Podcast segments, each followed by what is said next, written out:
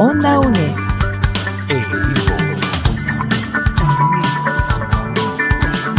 Imagen y sonido, hasta donde estés.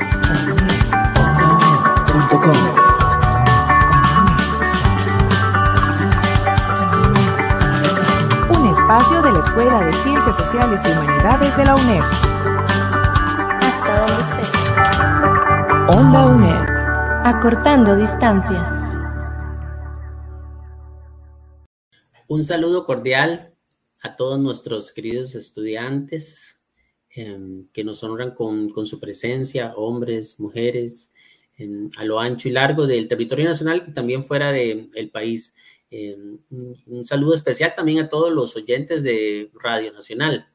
El día de hoy este, contaremos con la, con la presencia, aunque sea virtual, de una compañera de trabajo, Lucía Arcio Vares. Ella es eh, productora de un libro, es escritora de un libro de nuestra cátedra de, la, de historia de la UNED eh, es coautora, entonces es un, van a ser unos programas especiales estos de nuestro curso de Historia Latinoamericana en perspectiva centroamericana. Específicamente hoy estaremos abordando el tema de historia colonial. Este es el segundo de una serie de cuatro programas. Entonces a todas las personas, muchas gracias por, por su audiencia. ¿Y cómo estás, Lucía? Hola Heriberto, pues es un placer para mí compartir el micrófono con vos y también con todos y todas nuestros estudiantes, como dijiste, a lo largo del territorio nacional, nuestros estudiantes privados de libertad y privadas de libertad, ¿verdad? En fin, todos aquellos eh, por quienes creemos eh, firmemente que, este, y nos abocamos a hacer nuestra tarea desde la UNED para eh, democratizar la educación y para llegar a cada espacio. Y bueno, eh, fascinada de estar acá con, con, ustedes desde la radio y desde Radio Nacional. No, muchísimas gracias. Bueno, vamos a entrar en, en, el, tema del, en el tema del día. Eh, como lo dije al inicio, vamos a recorrer un poco la historia colonial, que para tal vez algunas personas puede resultar un poco lejana, pero veremos que no es así. Este, pero bueno, iniciamos eh, intentando caracterizar eh, cómo era el, el, cómo era el mundo que encontraron los españoles allá, siglo XVI, a su, llegada a América. Entonces, cómo era ese mundo rápidamente eh, desde un punto de vista de los aborígenes, qué fue lo que encontraron, cómo caracterizar estas grandes culturas que habían en nuestro continente. Claro, esto es interesantísimo, es un mundo fascinante. A mí siempre me gusta decir, Heriberto, eh, que eh, los costarricenses y los latinoamericanos, con frecuencia, porque así nos educaron, pensamos que la historia de nuestros pueblos, que nuestra historia y la razón de nuestras sociedades empiezan con el periodo colonial pero no, este eh, es un periodo, digamos que corto relativamente con respecto a otras fases de la historia de nuestra América Latina, nuestra Centroamérica y particularmente vamos a ejemplificar en algunos casos con Costa Rica, porque eh, el periodo precolombino prehispánico, antes de que conquistaron o nos conquistaran los europeos, va a ser amplísimo, va a ser de miles de años. Entonces, por tanto, es una fase eh, muy, muy, muy sustantiva que va a desarrollarse de manera, digamos, este, importante a través de procesos. Es decir, las primeras, eh, los primeros momentos van a ser aquellas fases en donde se empiezan a generar las principales actividades que van vinculando a las personas y que las van constituyendo en sociedades. Este es como el gran antecedente y esto toma miles de años. Siempre hablamos de los mayas, de los aztecas, de los incas y estas, vamos a ver, bueno, eh, los mayas sí son una sociedad milenaria, pero por ejemplo, para ilustrar los, los aztecas y los incas van a ser sociedades que cuando llegan los españoles solamente tenían más o menos un siglo de estar estructuradas como, tan, como tales o bajo estos imperios, pero que les van a anteceder muchos otros grupos que algunos simultáneos y otros que van a estar en momentos particulares van a contribuir significativamente a esas grandes civilizaciones, a esos grupos socioculturales, políticos, militares y económicos con unas grandezas impresionantes que no tenían nada que envidiarle a las sociedades, por ejemplo, europeas de este, eh, de este momento, de este inicio de la modernidad o esta fase, ¿verdad? Que vos mencionaste muy bien y que ubicaste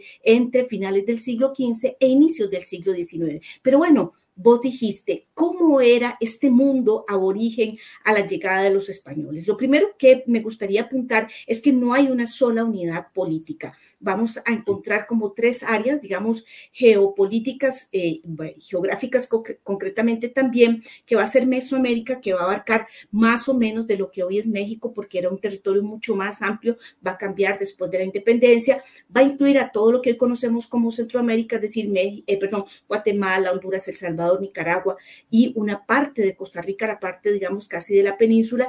Vamos a encontrar un área intermedia que incluye también buena parte del territorio de Costa Rica y que va a llegar, digamos, más o menos de donde hoy empieza eh, América del Sur y tenemos una gran área andina. Si bien es cierto, digamos, vamos a encontrar una multiplicidad de grupos a lo largo de este territorio, bueno, eh, con una amplitud, por ejemplo, de idiomas, diferentes manifestaciones religiosas, prácticas sociales, una infinita y maravillosa producción artística, también hubo elementos que estos pueblos compartieron. ¿Por qué? Porque se da un amplio, digamos, eh, eh, intercambio entre ellos e influencias de áreas. Es decir, nosotros podemos encontrar en, Guanacaste, ¿verdad? Elementos de todos tipos artísticos, idiomáticos, eh, costumbres eh, formas de hacer, utensilios, etcétera. Podemos poner muchos ejemplos que estuvieron presentes en áreas muchísimo más al norte de, eh, por ejemplo, de esta Mesoamérica, ¿verdad?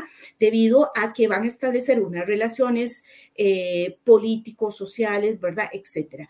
Ahora, desde el punto de vista, a veces siempre nos preguntamos, y los estudiantes y las estudiantes siempre se preguntan, bueno, pero ¿por qué en México encontramos los pirámides del Sol, de la Luna? ¿Por qué en, espacios hay áreas más monumentales y en otras más pequeñas.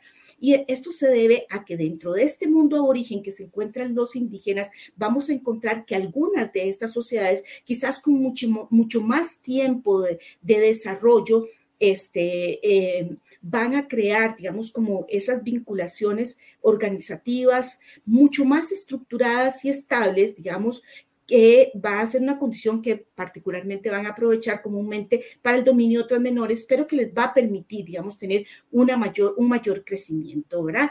Desde el punto de vista político, estas eran sociedades, lo que se encuentran los españoles, que van a tener procesos de transición, es decir, empiezan siendo, como decía hace un momento, sociedades tribales, casicazgos, por ejemplo, en el caso de Costa Rica, que terminan siendo no en todos los casos, estados y algunos de ellos confederaciones, como pasó en el caso de los aztecas o en el caso, ¿verdad?, de, en el México o en el caso de América del Sur, los incas, ¿verdad? No todas alcanzaron esta fórmula progresiva, es decir, esto no se da en Costa Rica, ¿verdad? Básicamente... Es un mundo muy diverso. Muy diverso. Un mundo políticamente diverso, ¿verdad? Muy diverso, este, cultural, políticamente, ¿verdad?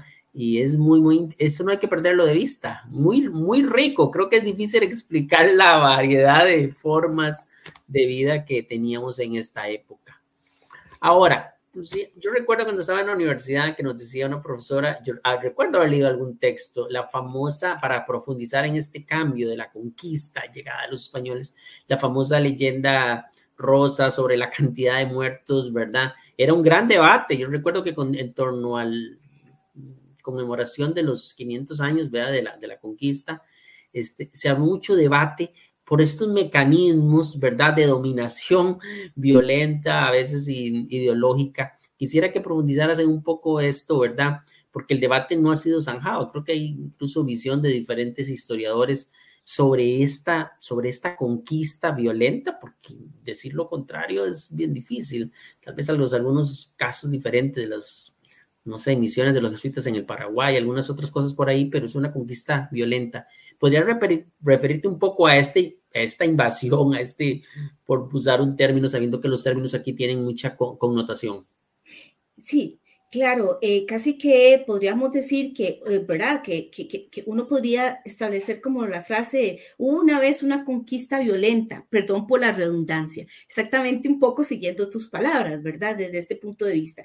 Hablando un poco de la primera parte de la pregunta, digamos, el impacto en términos de la pérdida de vidas, efectivamente con la conquista y la colonización, que son dos fases distintas de esta, eh, de la presencia de los europeos en América, la conquista es el primer momento, el de el de saqueos, el de, el de robo, el de violación. Y luego, cuando se empiezan a dar, se empieza a dar el, el establecimiento de ciudades y ya, digamos, una permanencia mucho más estable, hablamos de, una, de un segundo momento y a eso se le llama colonización. Desde el punto de vista de la pérdida de vidas, el hecatombe demográfico, es decir, la pérdida catastrófica de vidas, va a ser muy, muy importante, ¿verdad? Las epidemias, las acciones violentas desencadenadas, tal como lo mencionaba Heriberto, después de los, de los europeos provocaron más o menos en el primer siglo la caída del 90% de la población en lo que hoy más o menos podíamos eh, dibujar como nuestra América Latina, es decir, desde México pasando por América Central y todo el resto de América del Sur. Recordemos que aquí hay, que hacer una salvedad, si bien es cierto, portugueses, ingleses, franceses y españoles en mayor número de territorios van a conquistar nuestra América Latina, pues eh, los modos, las formas, la apropiación, la dominación y la constitución de imperios va a ser al fin y al cabo la misma cosa. El 90% de, de caída de la población o de muertes de nuestros pueblos autóctonos representó cerca de 60 millones de personas y eso es un número muy importante producto de esta conquista. Solo para ilustrar, solo para ilustrar, en el caso particular de Costa Rica, los investigadores han arrojado que, por ejemplo, entre eh, más o menos entre 1569, porque la conquista de Costa Rica, ahora lo podemos conversar, va a ser un poquito tardía con respecto a otros territorios centroamericanos, como el caso, por ejemplo, de Guatemala, entre 1569, es decir, en la segunda mitad del siglo XVI hasta empezando el siglo XVII, es decir, como hacia 1600, tan solo en 40 años, este, eh, más o menos hubo se pasó de 70 mil habitantes a solo 7 mil. ¿verdad? En, en, esos 40 años. Y esto tuvo como consecuencia, entre otras cosas, que los españoles o los europeos en general empezaron a traer población negra a Costa Rica y al resto de América para eh, poder... Eh, para poder solventar las necesidades de mano de obra eh, esclava, por supuesto, para las minas, para este, la actividad agrícola, etcétera. Esto desde el punto de vista de la, digamos, de la, de la caída propiamente demográfica. De la hecatombe demográfica. de la hecatombe. Sí, y es real y hay cifras interesantes. Eh, recuerdo algunos historiadores sí, ingleses peleando a veces con los españoles sobre las cifras, pero, pero definitivamente los estudios estaban de parte de que fue una, fue una, una cantidad exagerada de muertos. Es difícil negar eso, ¿verdad? Em, esto va a ser un problema, perdón, esto va a ser un problema muy grande para los españoles, porque la mano de obra es uno de los elementos fundamentales para ellos en, en, términos de eh, reproducir, ¿verdad? Todas las actividades económicas desde la subsistencia misma de ellos, es decir, su alimentación, hasta la extracción, la extracción de minerales preciosos como la plata y el oro, que principalmente van a ser el objetivo que va a conducir, digamos, a estas fases de conquista y colonización. Bueno, vamos ahora a proceder a una breve pausa, esperando que nos honren con su sintonía. En breve volvemos.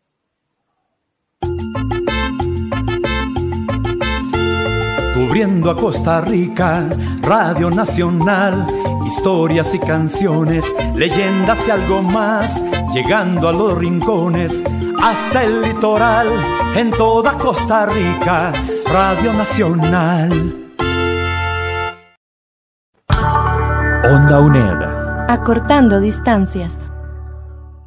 Bueno, estamos de vuelta el día de hoy en nuestro programa de historia latinoamericana en perspectiva centroamericana. Recuerden que estamos hablando con la historiadora Lucía Arce. Es un placer realmente tenerla por aquí. Es autora de nuestro libro del curso de Historia de América en perspectiva centroamericana. Bien, este, terminamos antes de la pausa un poco dramático, porque es que esto fue dramático, fue duro, fue muy difícil de, todavía es difícil de entender, eh, incluso si especificáramos algunos mecanismos que usaron los españoles de, tortura, porque se usó la tortura, es difícil hoy concebir que eso fuera posible. Lucia, pudiéramos hablar un poquito de los mecanismos ideológicos, porque uno puede pensar, digamos, en los mecanismos de fuerza, por un lado, también se usaron los mecanismos ideológicos para expandirse y pueden ser muy destructivos, ¿verdad? No podemos imaginar el impacto mental, ¿verdad? Y a veces yo me he puesto a pensar lo que podía ser para un indígena ver que su Dios lo abandonó, ¿verdad? O sea, es, es, creo que es muy difícil. Yo a veces me, ya a título personal me he puesto, ¿verdad? ¿Cómo pudieron ellos entender que sus dioses, por decirlo así, eran prácticamente borrados, ¿verdad? Entender eso, el impacto ideológico. Y luego algunos también, también si puedes profundizar, bueno, los mecanismos de, de resistencia que utilizaron los indígenas ante, ante esta invasión y conquista. Ok, perfecto, muy bien, me parece súper interesante.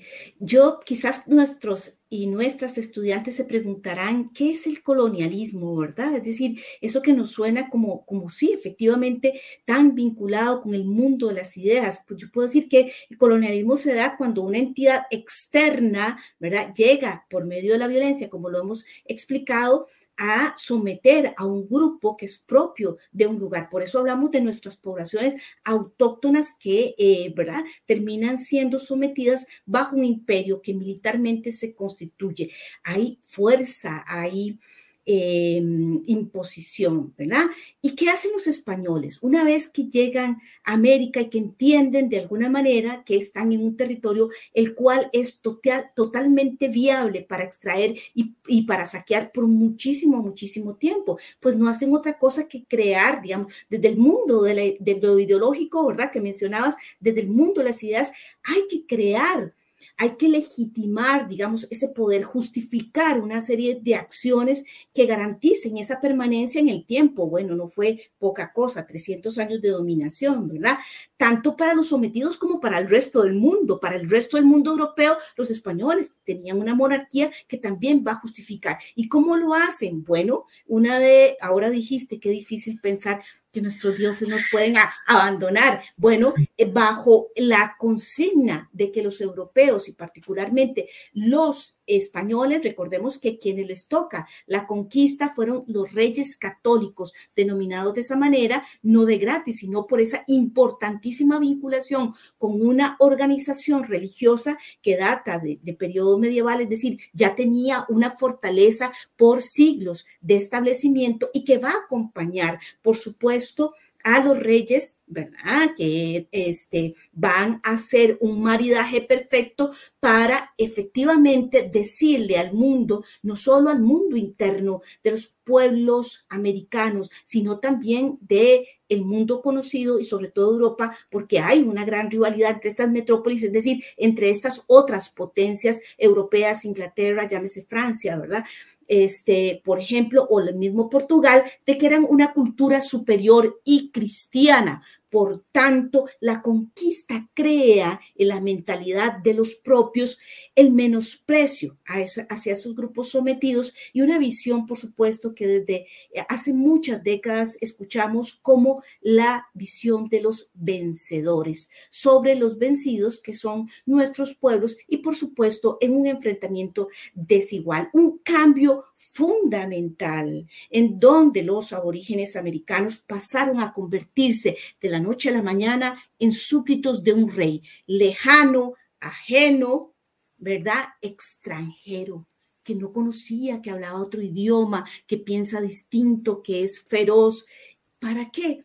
Para legalmente convertir a los propios, a nuestros aborígenes o a nuestros pueblos originarios en, adivinen qué, legalmente contribuyentes. No solo nos convertimos de la noche a la mañana en súbditos del rey, sino también en personas, todos los adultos con condiciones particulares van a, ser personas que tributan, se convirtieron en tributarios. Y esto fue fundamental. Mire, España pasó de medio millón de kilómetros cuadrados a dos millones de kilómetros cuadrados. Es decir, creció en un millón y medio de kilómetros eh, eh, cuadrados y esto no es poca cosa. Adquirió 50 millones de almas con la conquista antes de la catombe demográfica de la cual nos acabamos de referir, ¿verdad? Es decir, se destructuró toda la organización autóctona existente, el repartimiento de tierra, los recursos naturales, las personas, hizo que la conquista durante estos 30, 300 años fuera un proyecto para los europeos realmente viable, realmente viable, pero también muy rentable. Los europeos desplazaron, desalojaron, desestructuraron, como hemos mencionado, sus pueblos originarios. Bueno, ¿cómo, verdad? Esto lo van a hacer a través, y ya lo hemos mencionado, de el uso de todos recursos. Los españoles, bueno, los, los, los realmente los hispano eh, igual que los lusitanos, es decir, tanto portugueses como españoles, van a tener experiencias previas en la reconquista de España, ¿verdad?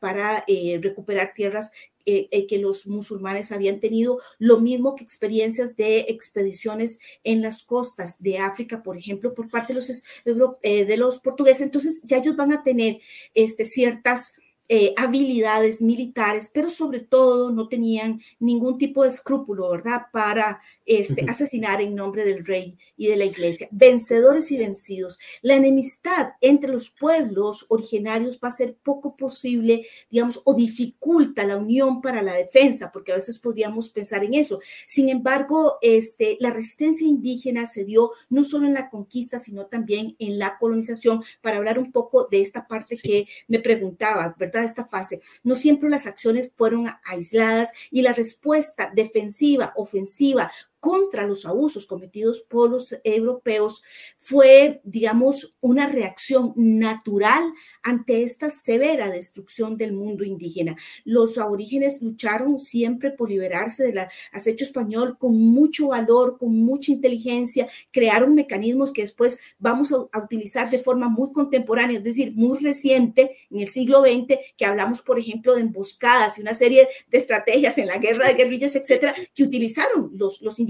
Costa Rica tuvo grandes, grandes líderes indígenas como Guaycorá, como Serrabá, como eh, Pablo Presberia, y vos, vos me podés recordar algunos otros, quienes en distintos momentos organizaron rebeliones ante las cuales los españoles, no señor, no supieron reaccionar. Buena parte de Costa Rica, como áreas de Talamaca, por ejemplo, pudieron liberarse. Y esto sucedió en diferentes partes de América. En fin, hemos entrado en los últimos años desde la historiografía y desde las diferentes ciencias sociales y en este análisis que los costarricenses y los latinoamericanos hemos sabido dar para este, llevar a nuestros pueblos adelante en favor de entender si hay un sincretismo de cultura, es decir, si, qué aportaron los europeos, qué aportaron los americanos, etcétera, y si ya tal vez liberarnos un poco como de aquel conflicto y de aquellas culpas. Lo que sí es cierto es que el mundo eh, eh, autóctono americano se destructuró. Lo que sí es cierto es que hay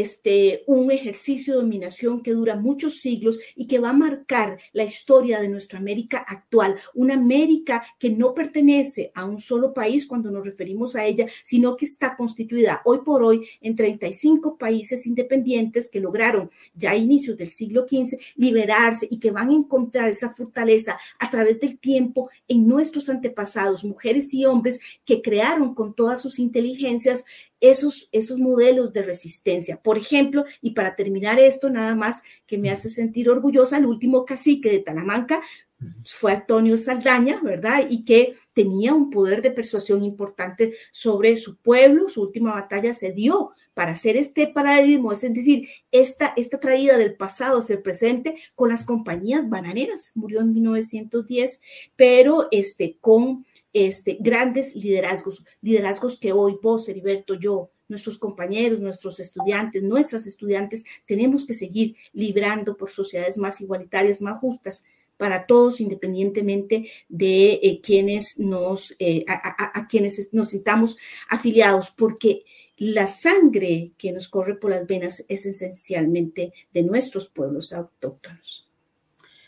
Sí, es, mm, nos llevas a profundizar y a pensar realmente nuestro pasado, que es una cosa muy interesante en historia, comprender, comprender, mm, no juzgar, dejamos de juzgar a otros, ¿verdad? Entonces, y quisiera que te refirieras un poco a nuestra Centroamérica, porque nuestro curso tiene un tinte especial, ¿verdad? Es historia latinoamericana. Eh, cuando uno ve Guatemala hoy, vea que se hablan de estados fallidos, pero una riqueza cultural. Nosotros creo que no valoramos la cantidad de nuestra diversidad de nuestros pueblos. Yo creo que no somos conscientes muchos, de verdad, no somos. El país no lo entiende. Es cierto que hay una declaración ahí, Luis Guillermo Solís, ¿verdad?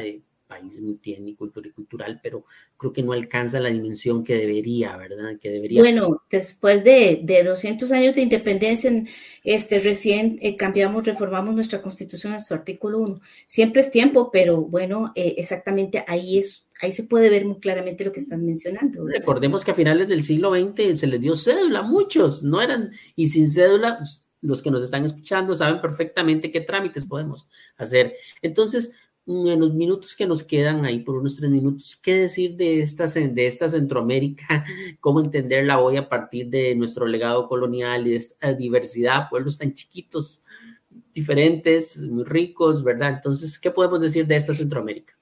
Claro, este, bueno, primero que voy a empezar, cuando yo, cuando yo estaba en la escuela, probablemente vos, Heriberto, sos un poquito más joven que yo, pero tal vez te pasó, cantábamos el himno a Colón que decía Gloria eterna Colón soberano. Correcto. Es decir, nos enseñaron a, no solo amar a la, a la, madre patria, sino que a, ser, a seguir siendo súbditos y entender esa dominación como un acto de buena educación y como para sentirnos orgullosos. Vos decís, ¿cómo entendemos hoy la Centroamérica este, con pueblos, con diferentes grupos culturales? Porque la diferencia no nos hace menos, sino que nos hace este, multicolores, multiproductivos. La diferencia nos hace seres humanos y ahí es donde tenemos que empezar a hacer un cambio de mentalidad. La educación nos, eh, que hemos tenido en años anteriores, repito o subrayo, nos, nos ha llevado a pensar de esa manera, pero hoy desde cualquier punto que la veamos, inclusive para pensar en una educación desde la paz y desde los derechos humanos, es, este, es posible nada más desde la tolerancia y desde la aceptación y desde sentirnos orgullosos como descendientes de nuestros pueblos autóctonos, si nos dicen maiceros, si nos dicen las mm. formas que nos digan, claro que somos maiceros a partir del maíz, creamos sociedades impresionantemente este, desarrolladas, como lo hicieron nuestros pueblos autóctonos. Recordemos nada más que la conquista de Centroamérica para ubicarnos en nuestra región, tal sí. como lo mencionabas, se va, va, a responder como a necesidades de mano de obra en territorios en que ya había un, un proceso de, de, colonialismo un poco más desarrollado, es decir, de, donde hay fundación de ciudades y esto va a pasar precisamente porque la conquista se da este, a través del Océano Atlántico y los españoles van a llegar inicialmente a las Antillas. Y entonces, a necesidad de mano de obra por la caída demográfica y por otras razones, pero fundamentalmente por esta, pues se va a, a, requerir. Y entonces van a empezar a por el norte por el sur, al igual que por el Mar del Sur, es decir, lo que eh, vamos a conocer posteriormente como el Océano Pacífico, a darse, digamos, toda la conquista de, perdón, de Centroamérica y que va a terminar en Costa Rica nos ganó el tiempo. Ay. Yo pienso que en el siguiente programa nos dejas como con la boca abierta eh, que viene, ¿verdad? Vamos a pasar a otro periodo de, de, la historia. Muchísimas gracias a todos y todas. Nos vemos en un próximo programa. Muchísimas gracias, Lucía. Un saludo especial y un agradecimiento a José Navarro en Controles. Nos vemos otro día. Hasta la próxima. Onda UNE.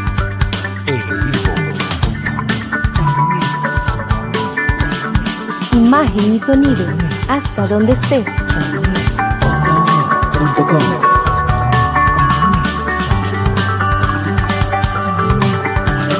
Un espacio de la Escuela de Ciencias Sociales y Humanidades de la UNED. Hasta donde estés. Onda UNED. Acortando distancias.